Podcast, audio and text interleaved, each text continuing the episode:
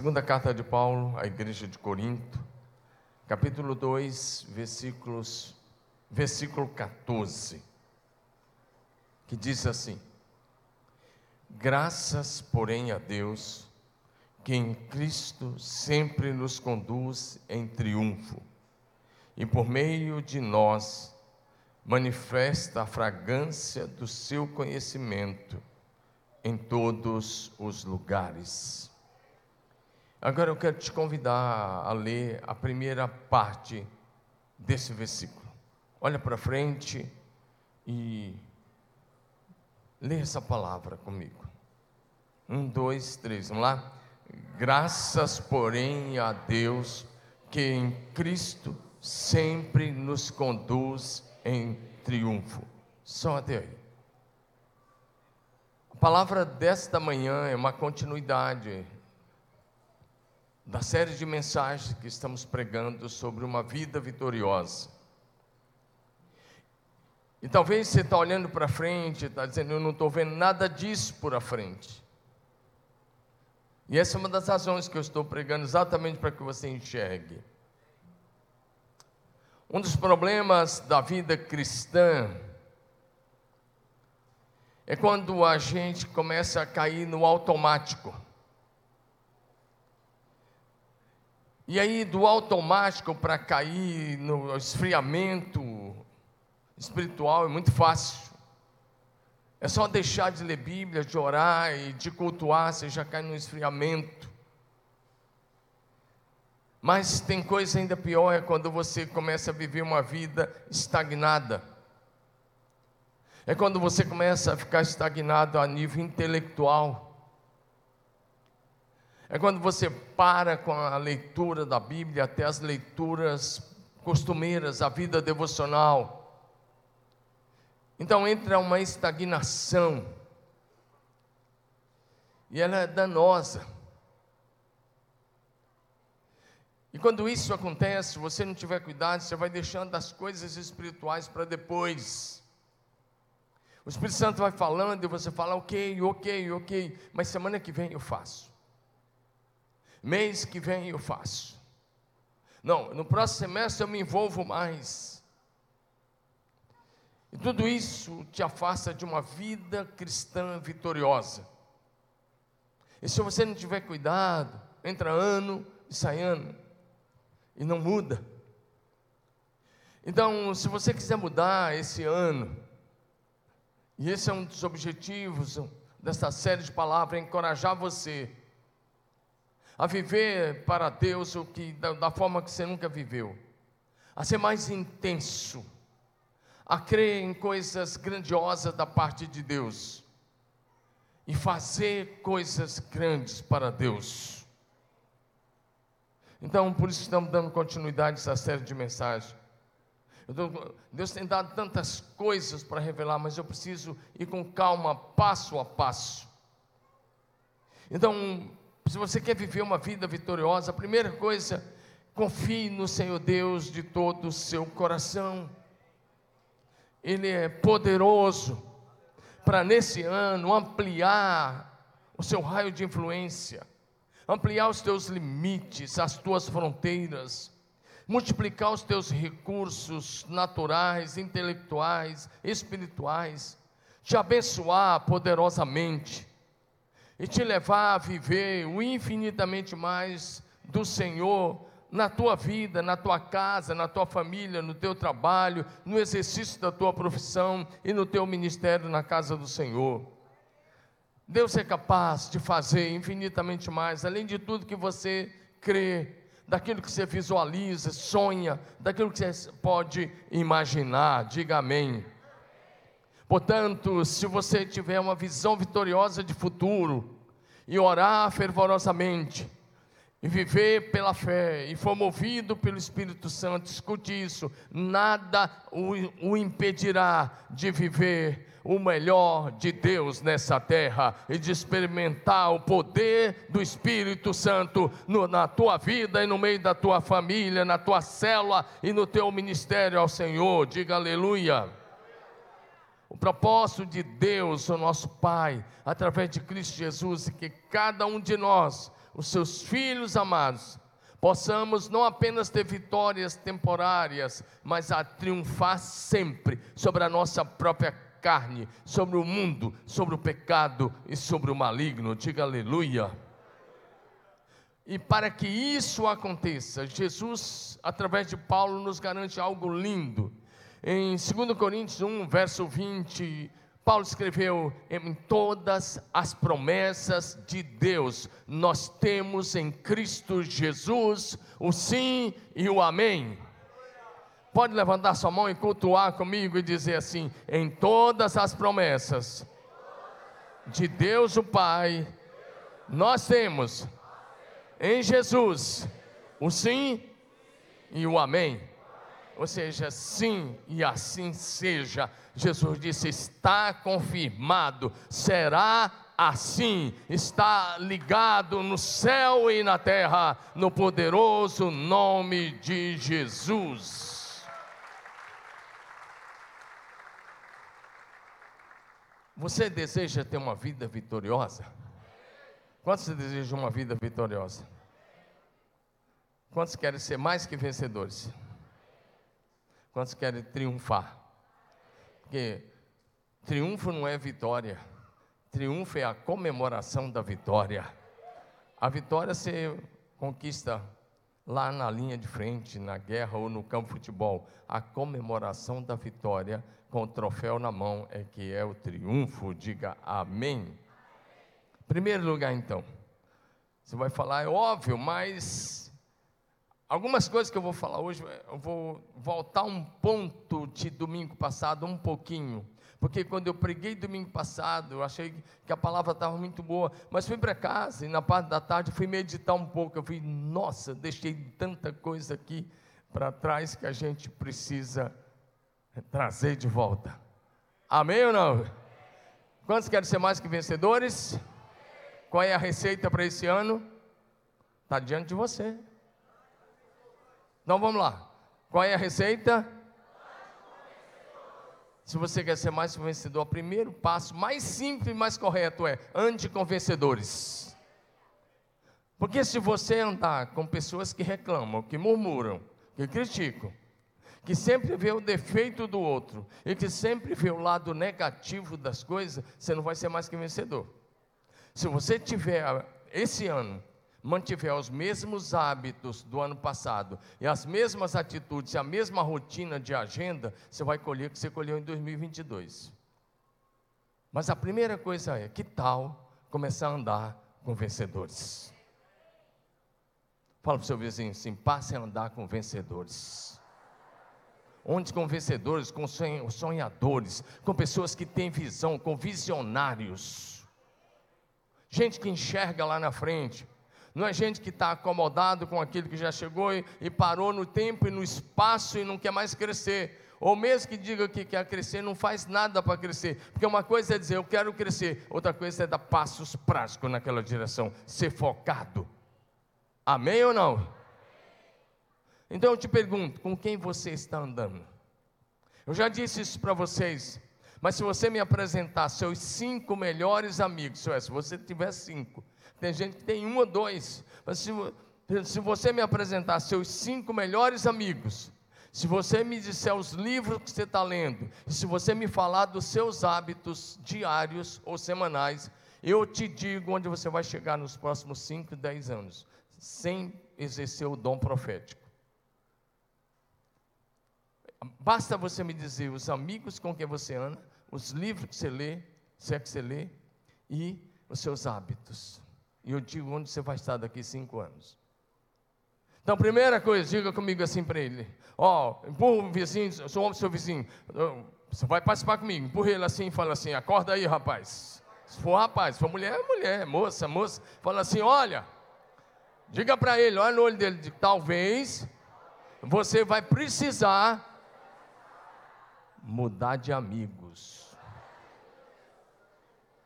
Exatamente, exatamente. Não é cortar os vínculos com aqueles, mas é escolher com quem você vai assentar-se à mesa, escolher com quem você vai andar, escolher quem que você vai ouvir. porque isso vai te impulsionar para o futuro ou não. Sente com críticos, com críticos e logo logo tu serás um deles. Ande com carnais, liberais, logo logo tu serás um deles. Mas ande com homens santos de Deus, e logo logo você terá um estilo de vida santo. Ande com vencedores, e você será um vencedor. Ande com visionários, e você vai ser impulsionado para um futuro vitorioso. Dá um glória a Jesus aí. Ande com depressivo, logo, logo você vai estar de cabeça baixa. Mas aqui você não vai andar com isso, em nome de Jesus. Você vai andar com vencedores. Fala para o teu vizinho assim, bem forte: leões andam com leões. Agora fala umas coisas assim, todo mundo sabe, mas a gente vai repetir. Diga: águias não voam com galinhas. A galinha só dá um voozinho assim e já cai. Águias vão lá nas alturas. Você quer ter, ser um visionário? Ande com as águias. Tem gente aí que é águia no mundo corporativo. Eu olho para umas pessoas aí, eu olho para algumas pessoas aí que às vezes a imprensa criticou tanto, tanto, e eu não estou falando de político agora. Mas o cara é uma águia a nível empresarial. Águia. Visão 2020. Ele enxerga lá de cima para baixo. Sabe o que fazer. Dá um amém aí. Quantos querem viver um avivamento esse ano? Então vai em primeiro conselho, ande com pessoas avivadas. Quero ouvir um amém, ande com pessoas avivadas. Se você começar a andar com morno na fé, você vai virar morno. E morno não serve, Jesus vomita da boca. Se você andar com frio, você vai ficar frio. Mas se você andar com gente que anda no fogo do Espírito, logo, logo, você vai estar cheio do Espírito Santo de Deus. Dá um glória a Jesus aí, me ajuda aí.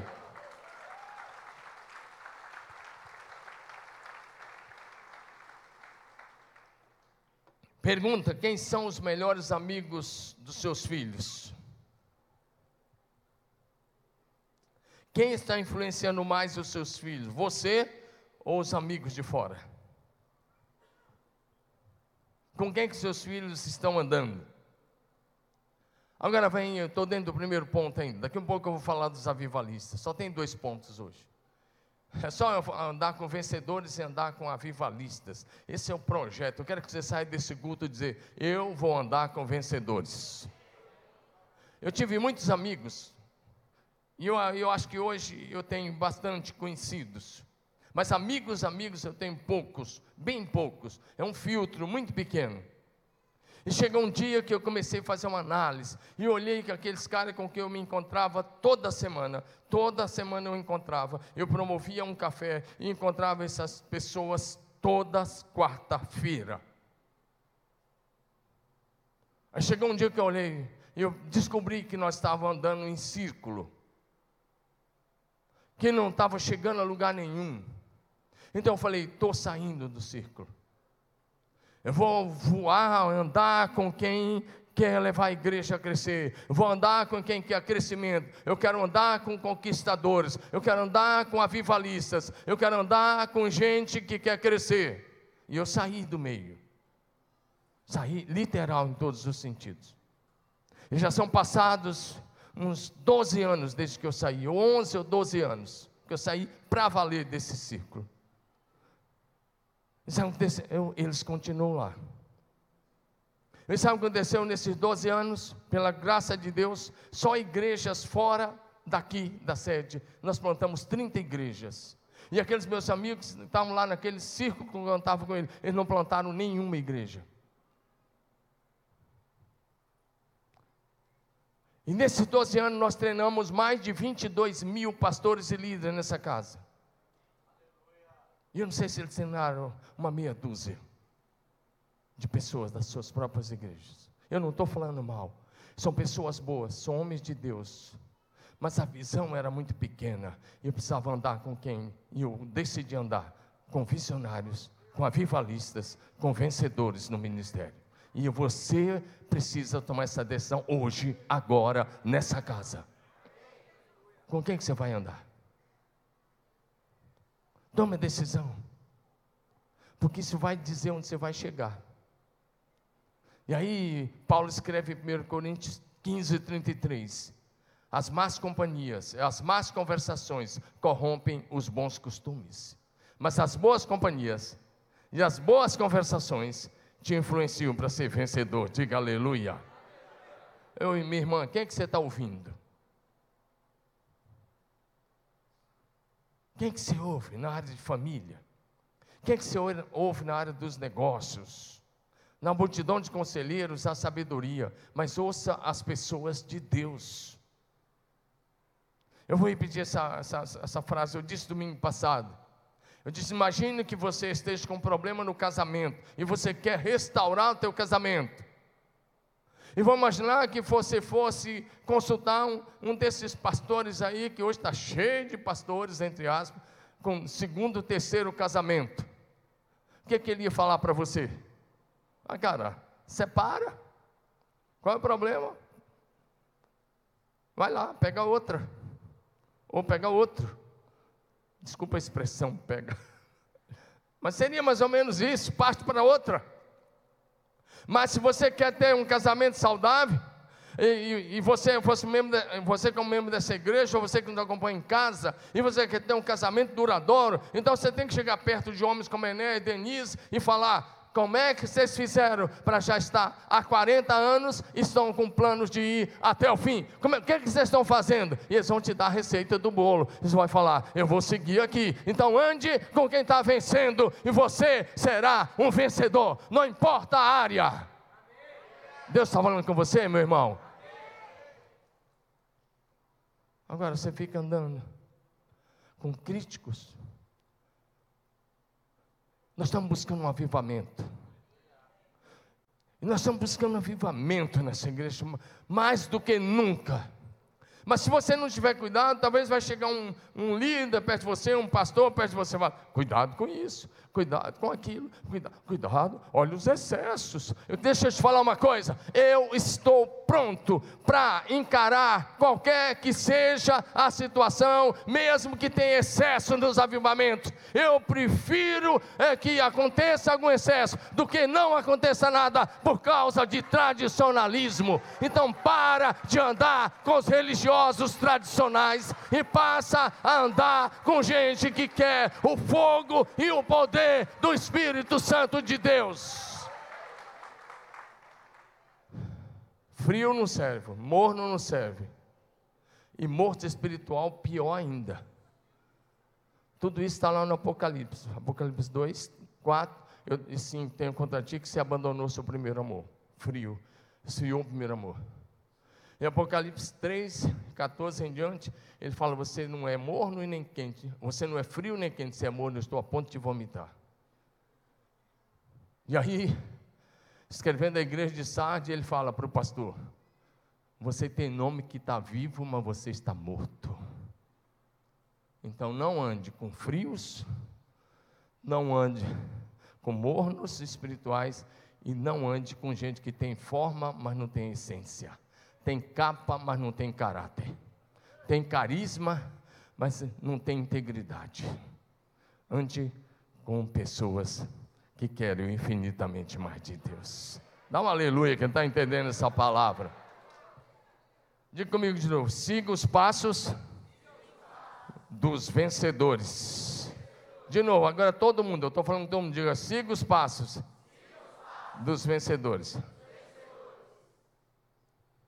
E eu quero olhar para um vencedor mais uma vez, como eu disse domingo passado, eu mencionei esse personagem e vou mencionar de novo um pouquinho sobre ele. Quero olhar rapidamente para Davi. Quero olhar um pouquinho para Davi, porque em Atos, capítulo 13, verso 22, Deus, Paulo está testemunhando sobre Davi sobre, a, sobre Jesus Cristo, e ele menciona Davi. E ele diz um texto que primeiramente tinha sido, Deus falou para o profeta Samuel, está registrado em Samuel 13 também. Mas em Atos 13, 22 diz, tendo tirado Saul, levantou-lhes o rei Davi, do qual também tendo dado testemunho, disse, achei Davi, filho de Jessé, homem segundo o meu coração, que fará toda a minha vontade. Diga aleluia. Sabe uma das coisas que fez Davi ser homem segundo o coração de Deus? Foi a paixão dele pela casa de Deus, pelo culto e a celebração ao Senhor. Diga amém. Lá em 2 Samuel, capítulo 6, versículo 12 em diante, quando Davi, agora já rei, estava trazendo a arca da aliança da casa de Obededom para Jerusalém, ele construiu um tabernáculo aberto, um, uma tenda, e ele ia colocar a arca ali, e quando ele está trazendo, ele, a Bíblia diz que ele estava fazendo isso com alegria, diga com alegria. O texto diz então: Davi foi com alegria, trouxe a arca de Deus da casa de Obededom à cidade de Davi. E aí o texto diz que quando os homens que traziam a arca tinham dado seis passos, Davi sacrificava um boi e um animal. Imagina, você deu um, dois, três, quatro, cinco, seis, um sacrifício. Faz isso durante sete quilômetros. Você vai ter a duração do culto. Não era uma hora e meia como esse culto, uma hora e meia, uma hora e quarenta aqui. E aí o que acontece? O texto diz assim: Davi dançava com todas as suas forças diante do Senhor. Enquanto a arca era levada, o texto diz que Davi dançava, e dançava não era num salão como esse, não tinha uma cadeira como essa, não tinha ar, aliás, tinha todos os ares, não tinha ar condicionado, tinha todos os ares, aqui é ar refrigerado, mas lá ele tinha, tinha todos os ares. E se isso fosse no verão, um calor enorme, mas o texto está dizendo: Davi dançava com todas as suas forças diante do Senhor.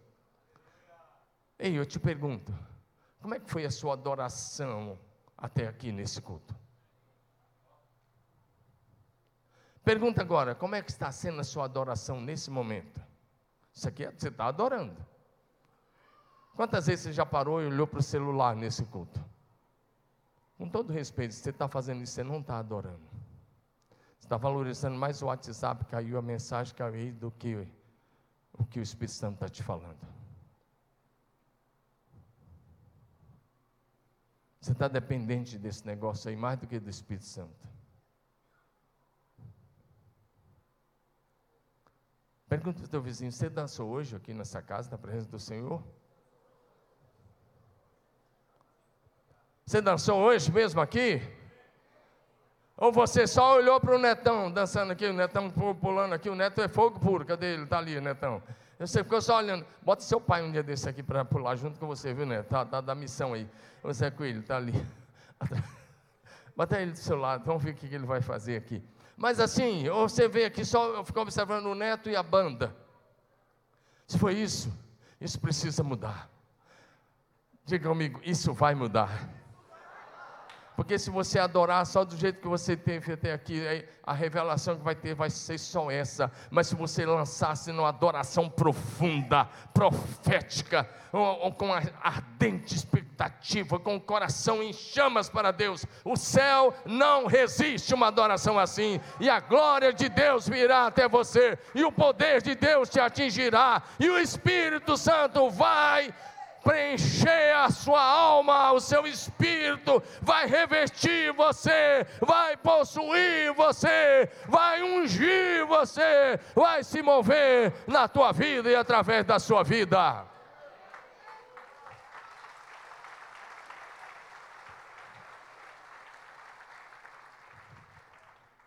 Diga assim comigo, Davi amava de todo o coração a casa do Senhor. Dois textos rapidinho sobre isso. Porque hoje o foco não vai ser apenas Davi, mas os valentes dele. Por isso que eu estou passando nessa parte. O rei Davi era um que amava a casa do Senhor.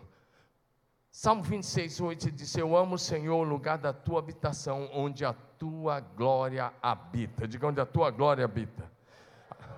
Salmo 27, 4. Eu quero que você leia comigo essa parte. Se for possível, olha para frente nos telões. Salmo 27, 4. Diz assim: Todos vocês, um, dois, três. A única coisa que peço ao Senhor, o meu maior desejo, é morar na casa do Senhor todos os dias da minha vida para contemplar a beleza do Senhor e meditar no seu templo. Esse é um salmo de Davi, ele escreveu 73 salmos. E ele diz: A única coisa que eu peço ao Senhor é que eu possa morar na casa do Senhor domingo, uma hora e meia. Foi isso? Todos os dias da minha vida. Dá um amém aí, meu irmão. Eu te pergunto, quantas vezes você já olhou no relógio desde que o culto começou? Porque se você já olhou no relógio e não foi só para olhar a hora, foi estar pensando que hora que vai acabar esse negócio, você não ama estar nesse lugar.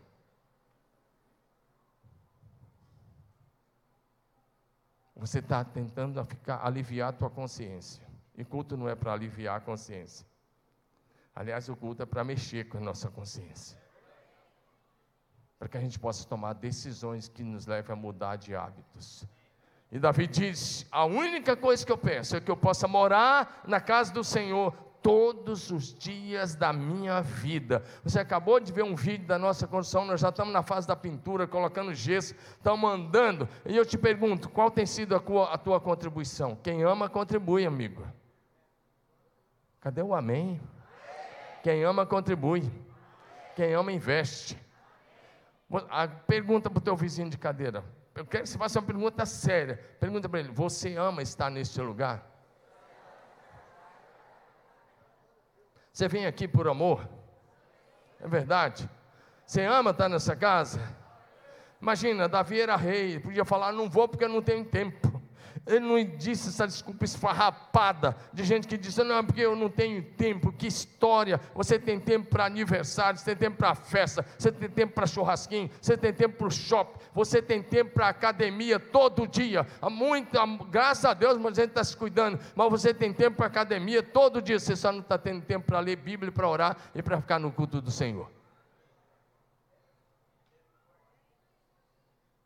E se você continuar assim, você vai colher o que você colheu até aqui. Agora, se você quer infinitamente mais, ame a casa do Senhor, ame a célula, ame o discipulado, diga aleluia.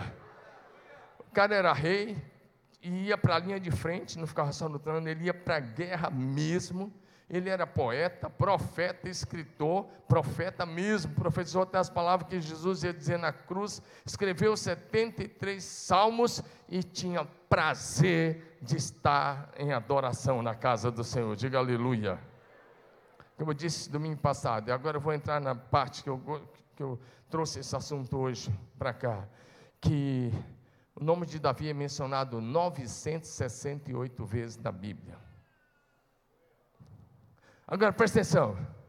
Quando ele ainda não era rei, ele jovenzinho tinha matado o gigante, tinha ido bem, fez sucesso, todo mundo admirava, mas agora o Saul queria matá-lo, ele teve que fugir. Ele se refugiou numa cadeia de cavernas, é, um lugar muito difícil chamado Caverna de Adulão, naquela região. Ele está lá, sabe o que a Bíblia diz? Por favor, projeção, vamos lá. 1 Samuel 22, 1 e 2. Ele estava lá nessa região chamada Caverna de Adulão. Juntaram-se a Davi homens endividados, improváveis, amargurados de espírito, uns 400 homens. E aí, a partir deste grupo, Davi montou um exército de mais que vencedores. Dá um amém aí. O exército de Davi jamais sofreu uma derrota. O exército de Davi nunca teve que fugir. Ele, o texto diz que ele estava nesse lugar, e aí seu pai, sua mãe, seus irmãos foram para lá, e juntaram-se a ele homens improváveis, endividados, amargurados de espírito, e eram uns 400 homens. Davi ensinou aqueles homens, Davi encorajou aqueles homens, Davi motivou, Davi treinou. Mas sabe de uma coisa? Diga assim comigo, olha para mim, diga assim: Davi mudou a mentalidade daqueles homens. Se a sua mentalidade não mudar, você vai ser o mesmo sempre, vai andar em ciclo. Mas se você viver uma metanoia, uma mudança de mente nesse começo de ano, você vai orar mais do que nunca, vai ler a Bíblia mais do que nunca, vai ser cheio do Espírito Santo como nunca e vai experimentar o infinitamente mais de Deus nesse ano. Diga comigo, precisa ver. Bota a mão assim, diga, precisa ver Uma mudança de mente. Amém? Esses homens que eram endividados, amargurados, depressivos, eles se tornaram homens com cara de leão. Amém ou não? 1 Crônica 12, 8. Diz assim: dos gaditas, da tribo de Gade, passaram para o lado de Davi, quando eles estavam na fortaleza, lá no deserto. Homens valentes, homens de guerra, preparados para a batalha, armados de escudo e lança Lê comigo essa parte. Quero que os homens leiam comigo. Vamos lá. Porque se você for cara de gatinho, você não vai ler, não. Mas se você for cara de leão, você vai ler. Diga comigo. Diga assim: o rosto deles, era como o rosto de leões. Não é cara feia, não, nem é cara de bravo que eu estou falando, mas é uma comparação para dizer o nível que esses caras atingiram. Que esses homens atingiram. Diga, cara de leão. E o texto diz que eles eram ligeiros como as gazelas sobre os montes. Homens com cara de leão. Eu acho que a sociedade está cheia demais de gente com cara de gatinho mimada. Geração Danoninho. Quando eu tinha lá sete, oito anos, já trabalhava com meu pai e com meus irmãos lá na fazenda. Tinha um bom número de, de, de gado, vaca de leite, e não era bem cercado boa parte da terra como é hoje. Uma boa parte do gado era bem solto, e comia solto. E às vezes tinha, minha mãe fazia a gente levantar quatro horas da manhã, com oito anos de idade, com nove, com dez anos, e tinha que pegar os animais. Meu irmão mais velho que eu, cinco anos, era eu e meu irmão que ia atrás do gado das vacas, enfim. E quando está trazendo o gado de volta para casa, para ficar bom da casa, dependendo, às vezes andava 10 quilômetros, 12, 15, às vezes menos, 8, porque eles iam andando, igual no Pantanal antigamente. Dá muito trabalho para trazer, principalmente os mais novos. O gado mais experiente já sabe que vai ter sal, vai ter uma série de coisas lá, já sabe, eles pegam a trilha e vai. Mas o gado mais novo, não, eles não querem. E era eu e ele. E eu, ele fazia eu montar numa mula, e essa mula era terrível. Pensa numa, num animal terrível. Quando ela ficava, não queria mais trabalhar, que ela estava cansada, eu ia correr atrás do gado para trazer o gado de volta. Ele, aí eu lembro que uma novilha saiu assim rápido, correndo para que ele voltar. Ele falou: pega, pega, não deixa voltar, vai, traz de volta. E ele gritava, não era manso, não. Hoje ele é menor que eu, mas na época ele era maior que eu. se eu não fizesse, tinha outras coisas que aconteciam. E não era bullying, não. E eu lembro que eu fui atrás dessa novilha, soltei a mula com muito, bati com um bem forte para cansar a novilha e trazer de volta. E tinha um galho de árvore, daquele assim, que a árvore cresce, um galho baixo assim. E aquela mula entrou debaixo da, do galho, e não deu tempo eu abaixar. E aquele galho bateu no meu estômago. Eu caí lá atrás, mas caí feio mesmo. Eu levei tantas quedas desses animais lá. E, e aí, meu irmão chega correndo com o cavalo dele atrás do lado e fala: Levanta, seu molenga, o que você está fazendo aí no chão? Eu quase morrendo. Então eu descobri que foi de lá que veio a palavra molenga. Daquele dia, daquele tombo que eu estava lá, tatalado no chão, e meu irmão ainda chega com. E já, ele só faltou me dar mais uma surra. E eu tinha que levantar, montar de novo no mesmo animal e trazer o gado para casa. Ele não, não podia deixar faltar nenhum. Por isso que eu falei, a geração Nutella, Danoninho, não sabe o que é uma vida dura. Eu não falo isso com reclamação. Eu falo isso com gratidão. Que a gente precisa formar gente com cara de leão outra vez.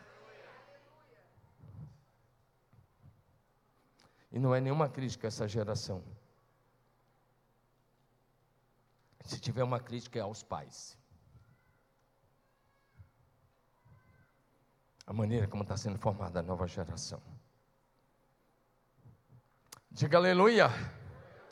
Bem rápido para a gente poder caminhar para o final. Eu estava perguntando: você ama a casa do Senhor? Eu estava falando que o nome Davi foi mencionado 968 vezes.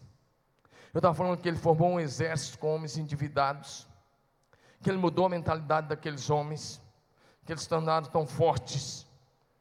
O exército de Davi era comparado ao exército de Deus. 1 Crônica 12, 22. Porque naquele tempo, dia após dia, mais homens vinham a Davi para o ajudar, até que se tornou um grande exército, como o exército de Deus. Digo, o exército de Davi era como o exército de Deus. Fala como um adorador, o exército de Davi era como o exército de Deus. Nós vamos caminhar para uma revelação bem interessante agora. Deus vai te levar, vai aumentar hoje a, a, o nível para você. Fala para o seu vizinho, Deus vai aumentar o nível agora. Deus vai aumentar o padrão. Diz que você vai pular mais alto, vai andar mais rápido, mais rápido, vai entender o projeto de Deus para a sua vida.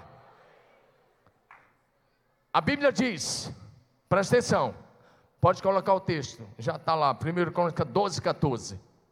A Bíblia diz que os homens mais simples Aqui que vem o texto que eu queria chegar. Os homens mais simples do exército de Davi, cada um deles valia por cem homens. Diga, cada um deles valia por cem homens. Mas a Bíblia diz que os principais, cada um deles valia por mil. Meu Deus, é isso que o Espírito de Deus quer fazer com você aqui hoje de manhã. Que você seja uma pessoa, no mínimo, que passe a valer por cem outras pessoas.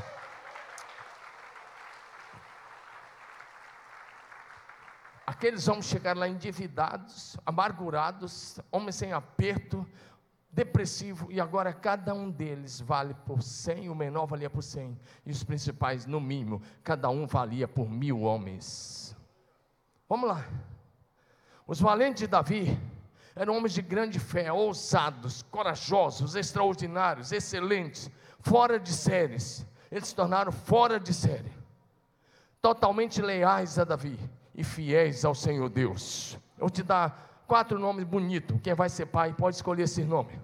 O primeiro é Josebe Bacebete. Olha que nome, Josebe Bacebete. Coloque aí, por favor, projeção. 1 Samuel 23, 9 e 10.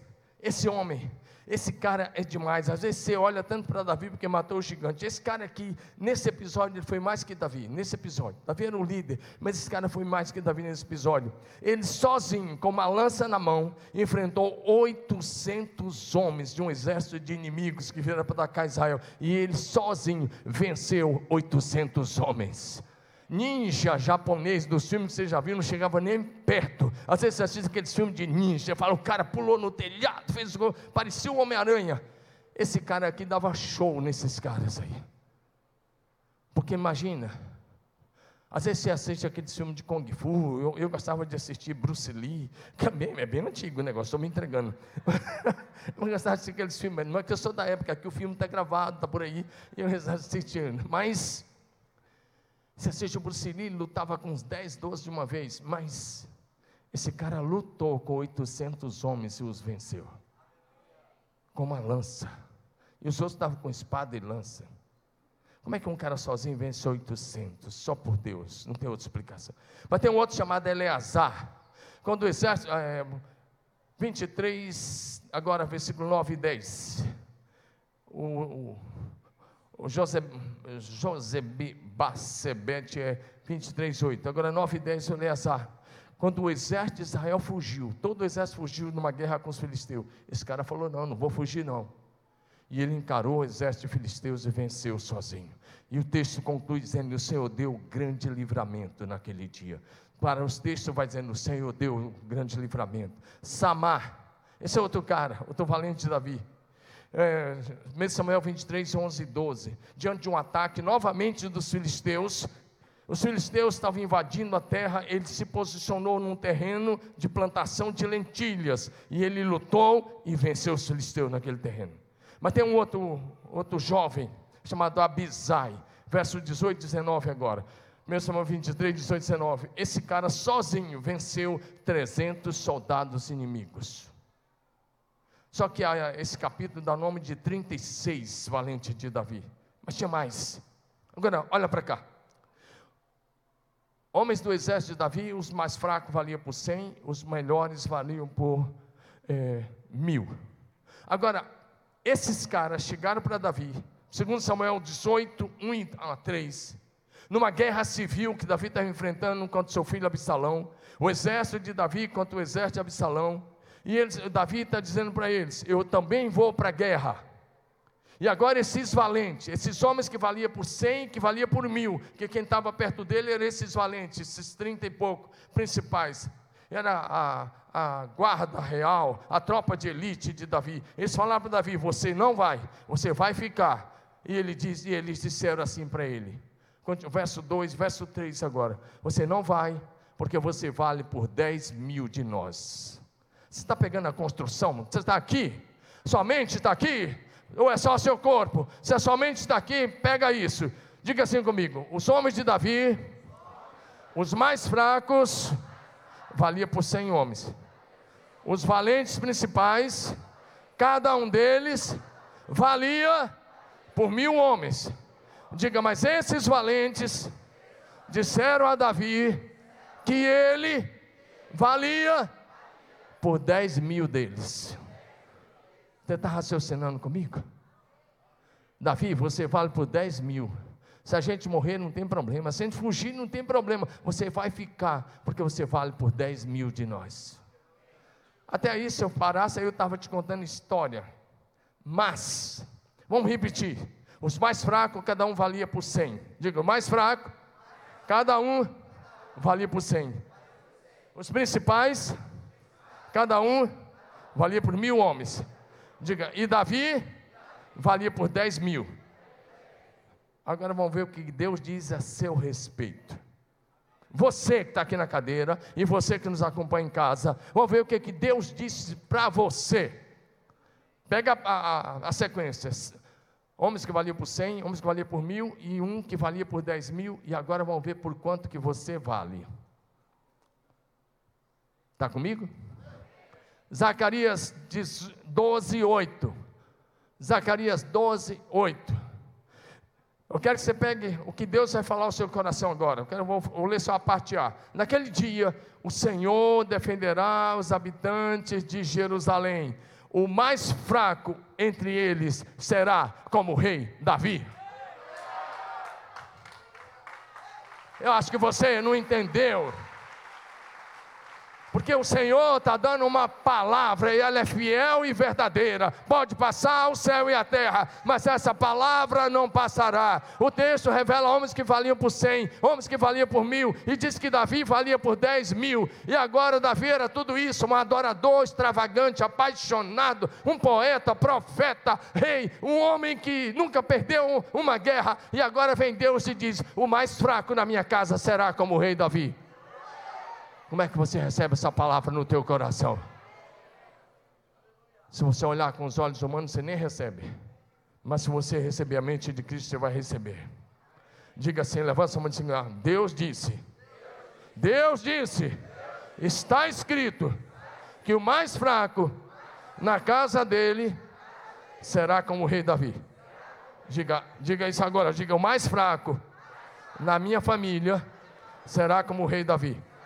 Diga de novo: o menor na minha casa será como o rei Davi.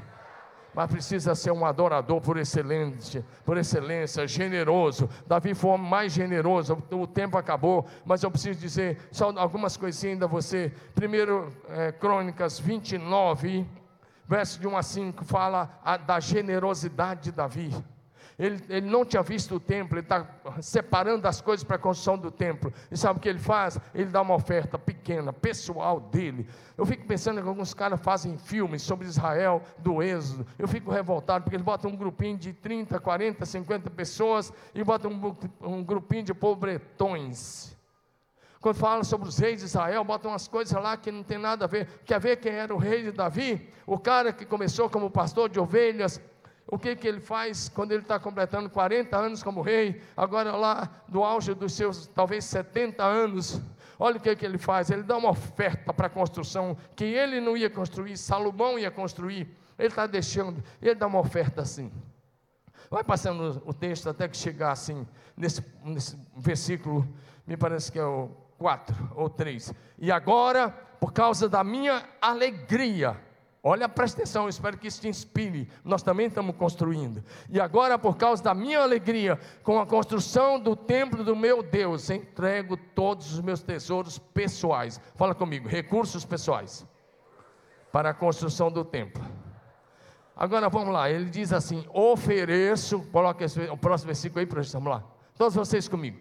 Ofereço. Quanto? Quantas? O cara que dá uma oferta de 105 toneladas de ouro não é um pobretão. Só uma tonelada resolvia todos os problemas de todos os prédios que preciso construir lá. Agora ele, cara, oferece 105 toneladas de ouro de oferta só para a construção do templo. Recurso pessoal. E ele diz mais: e 245 toneladas de prata refinada. Você pode dar um glória a Deus aí? Você só vai entender que Davi foi um homem segundo o coração de Deus quando você chega nesse texto. Porque aí você aprende que o coração dele não estava na riqueza dessa terra. E você que está aí apegado ao dinheiro, defina quem é o Senhor da sua vida: Jesus ou Mamon?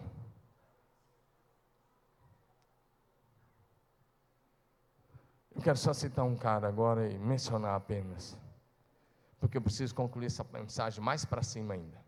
Eu disse que o Senhor está levantando o nível hoje. Então, mais três minutinhos e o pessoal do louvor pode subir três minutos, espera. Segura aí, Netão.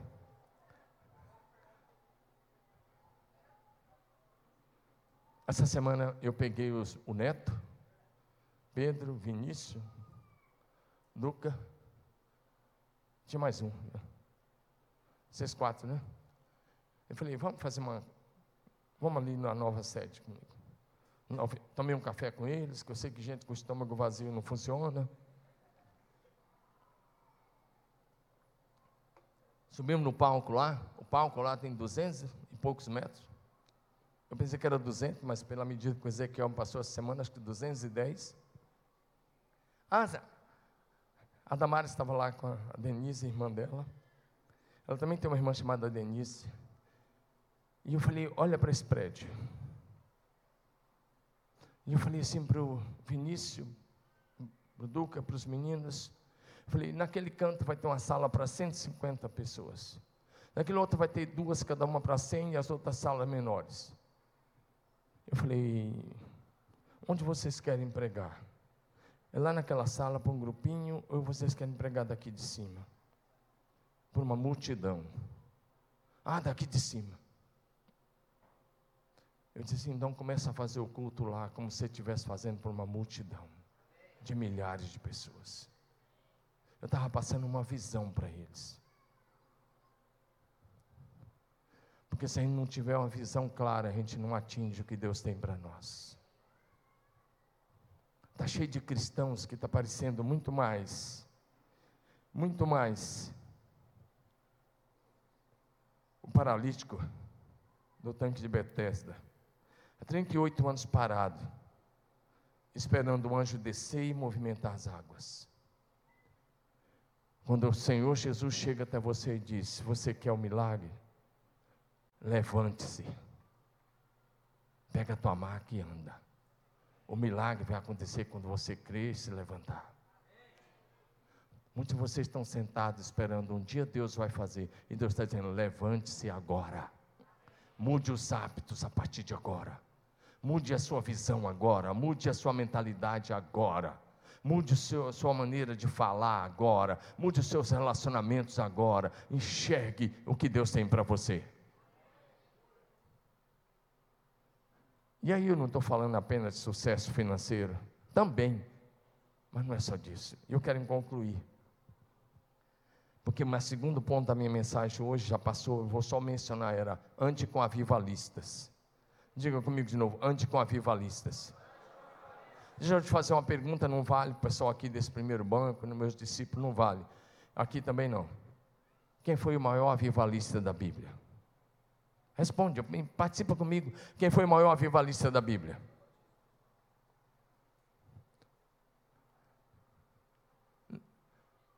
Nós temos, tivemos avivamentos grandes no Velho Testamento. Asa, Davi, adoração, Asa, Ezequias, Josias, período de avivamentos, reavivamentos, como no período de Esdras, Neemias. Mas o maior avivalista que eu enxergo na Bíblia foi João Batista, filho de sacerdote que podia ser um sacerdote, o pai era sacerdote, a mãe era da linhagem de Arão, junto com o pai. Ele poderia usar uma estola sacerdotal, ter uma boa casa, comer sempre filé mignon e picanha, que era isso que os sacerdote comeu a melhor carne do sacrifício, mas esse cara abraça uma visão de Deus e vai para o deserto e veste uma roupa totalmente estranha que ninguém conhecia, uma roupa que parecia a roupa do vaqueiro nordestino antigo. Ele veste uma roupa de pelo de camelo e ele, em vez de comer picanha, ele comia cafanhoto e ele comia mel de tâmaras, mel silvestre, é mel de tâmara lá em Israel. Ele comia, essa era a dieta dele. Jerusalém tinha um templo que era uma das sete maravilhas do mundo da época, tinha sido construído por Zorobabel e tinha sido reformado por Herodes. A torre principal dava 56 metros de altura. Foi de lá que Satanás sugeriu que Jesus pulasse. Claro que Jesus não fez, você sabe da história. Eles tinham um templo suntuoso, maravilhoso. Tinha sumo sacerdote, tinha sacerdote, tinha levita, tinha cantores, tinha sacrifício diário, mas não tinha presença de Deus. Era só uma religião falida.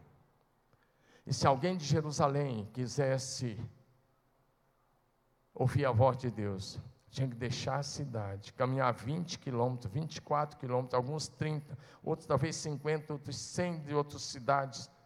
E ele tinha que ir no deserto da Judéia encontrar um rapaz, um jovem de 30 anos de idade. Mas ele era a própria voz de Deus. E pra, pode subir agora o louvor. E para a gente finalizar, ele exerceu o ministério de apenas três anos. No final dos três anos, ele foi preso. Ele nasceu seis meses antes de Jesus. E ele morreu seis meses antes de Jesus. A mensagem dele era completa: arrependimento, confissão dos pecados, fruto do arrependimento, mudança de vida ele falou até do, do, batismo com o Espírito Santo com fogo. Ele falou também do juízo final, a mensagem completa. Ele promoveu um avivamento no deserto. Por que, que ele promoveu? Presta atenção, eu estou finalizando, mas você precisa sair daqui com essa palavra. Você não pode sair daqui sem essa palavra. Flávio Joséfo, um dos escritores da época, considerado testemunha da história, tem um livro aí, A História dos Hebreus, de Flávio José. É um livro grosso. Mas Flávio José diz o seguinte: ele diz que João Batista batizava uma média, no mínimo, de 150 pessoas por dia. Se você fizer só 150 batismos por dia, dá 4.500 batismos por mês. Mas na verdade, Flávio José disse que ele batizava mais de 5 mil pessoas por mês. Isso num ano, pega 12 vezes 5, dá 60. Isso daria 60 mil batismos no ano. E o texto de Marcos 1, o texto de, de Mateus 3, vai dizer que toda Jerusalém, todas as cidades da Judéia, dos outros estados iam até João, e mediante o arrependimento, mediante o arrependimento e a confissão dos pecados, eram por ele batizados no Rio Jordão. Se ele batizou uma média de 50 mil por ano, você calcula isso vezes 3, dá 150 mil. Ninguém fez isso, promoveu um avivamento no deserto, mas João Batista fez. Eu concluo aqui com Mateus 11, 11, é o último versículo dessa manhã. Mateus 11, 11 diz assim: Você já pode ficar em pé. Mas eu preciso que você leia. Palavra de Jesus. Em verdade lhes digo: entre os nascidos de mulher, não apareceu ninguém maior do que João Batista. Você está aqui ou está pensando só no almoço? Nós tivemos tantos homens grandes da Bíblia, desde Adão, Noé, Abraão, Moisés, José, Moisés, Josué, Samuel, Davi, Isaías, Elias, Daniel, tantos, tantos outros. E se eu não conhecesse a história da Bíblia, e eu que me perguntasse domingos qual foi o maior homem do Velho Testamento, eu não, eu não precisaria de cinco segundos, em dois segundos eu diria Moisés. Qual foi o maior homem do Novo Testamento? Eu, em dois segundos eu diria Paulo, estou falando depois de Jesus. Mas vem Jesus, e aí ele analisa diferente. Ele diz: dentre os nascidos de mulher, isso é desde os filhos de Eva, que Adão não foi nascido de mulher. Desde os nascido, todos os nascidos de mulher, mas ele foi maior que Adão também. Deus, Jesus disse: o maior homem que já viveu nessa terra foi João Batista. Detalhe, ele morreu com 33 anos. Teve gente que morreu com 969 anos e foi menor que ele. Agora olha para mim. A segunda parte fala de você. Agora eu quero que você leia a segunda parte do versículo. Por favor, leia. Vamos lá. Um, dois, três.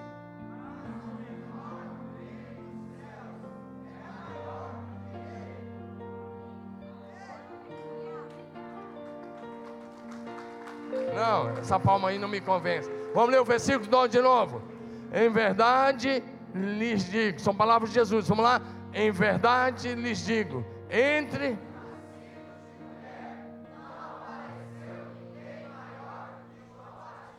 Mas o menor será. Jesus disse que você seria maior que João Batista, então receba essa palavra, é palavra de Jesus para você nesta manhã.